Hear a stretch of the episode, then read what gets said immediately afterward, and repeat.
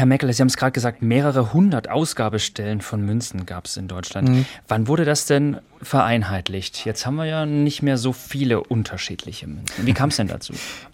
Also genau, jetzt, nee, jetzt haben wir auch nur mh, kurz und knapp. Aber wann, wann äh, wurde das denn reduziert, diese Menge an Münzen, genau. an unterschiedlichen? Also es gibt Genau, also es gibt also verschiedene Phasen. Man versucht es eigentlich immer ähm, irgendwie unter Kontrolle zu bringen wieder.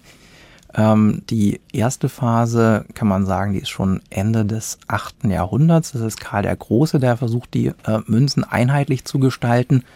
Ähm, das ist, da wird der Pfennig als äh, Grundmünzeinheit eingeführt. Den kennt man ja dann auch noch sehr lange als Münznominal.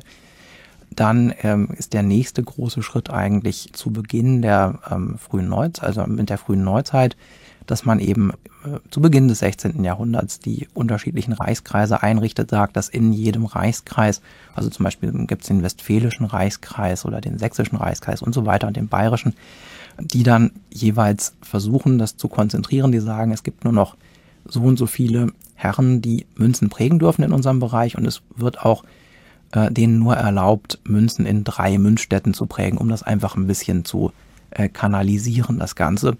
Und ähm, als nächster Schritt, ähm, großer Schritt, kommt dann ähm, 1871 die, die äh, Münzeinheit mit der Reichseinheit, wo man dann tatsächlich maßgeblich nochmal die Münzstätten reduziert.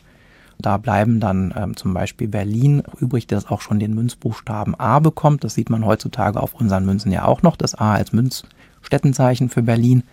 Ähm, da wird dann auch schon München äh, bestimmt mit dem D äh, Karlsruhe, Stuttgart mit dem F und dem G und so weiter und so fort. Also da kommt eigentlich, ähm, die kommen noch immer die Münzbuchstaben her, die wir auch jetzt als Tradition bis heute haben.